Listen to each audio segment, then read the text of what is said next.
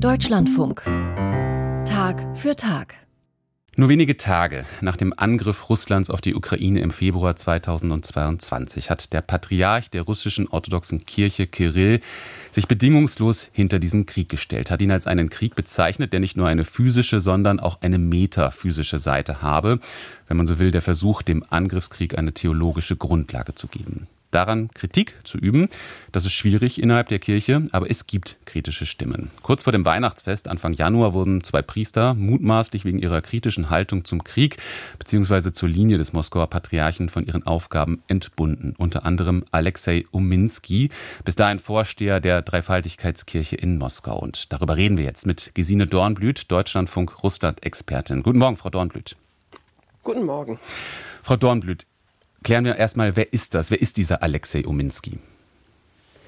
Das ist ein 63 Jahre alter Priester. Er kam spät zum Glauben und zur Kirche. Er war zunächst Französischlehrer.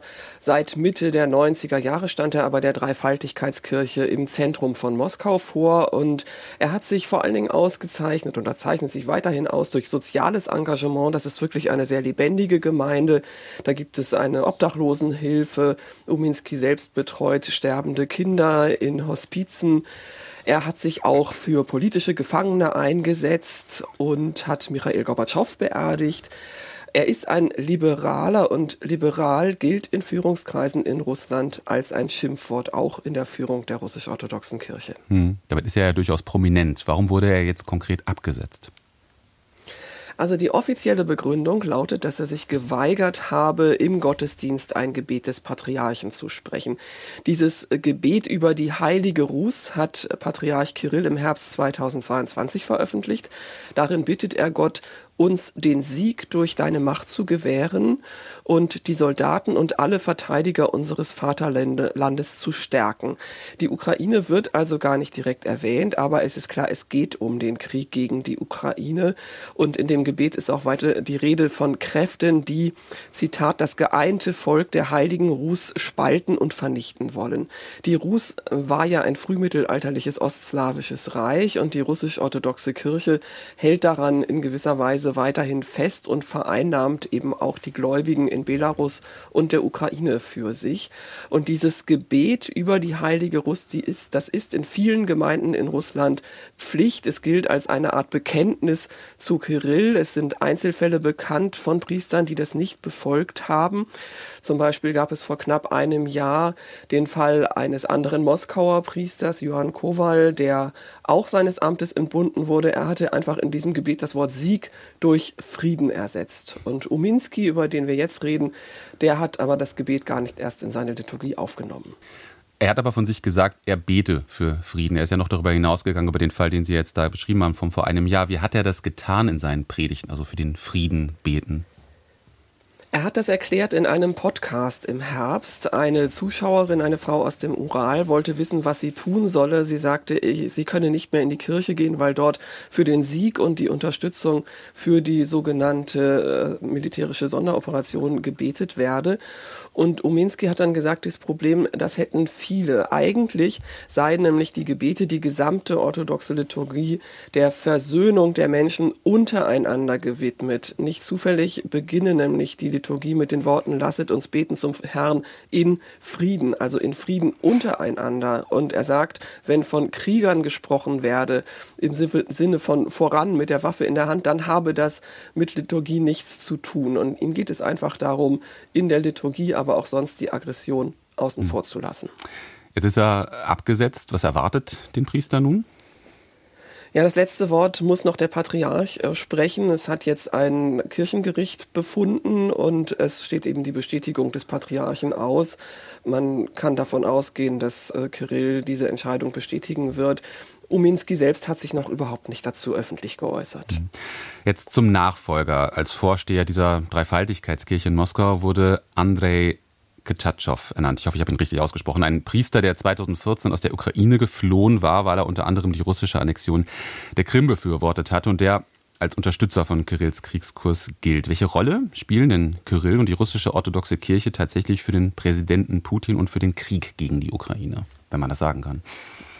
Ja, dass dieser Andrei Tkatschow da ein Hardliner eingesetzt wurde, das ist äh, durchaus typisch. Die russisch-orthodoxe Kirche toleriert nämlich den Angriffskrieg Russlands nicht nur, sondern segnet ja auch russische Soldaten und Kirill folgt da eins zu eins der staatlichen Propaganda, die ja den Menschen vorgaukelt, Russland müsse sich verteidigen.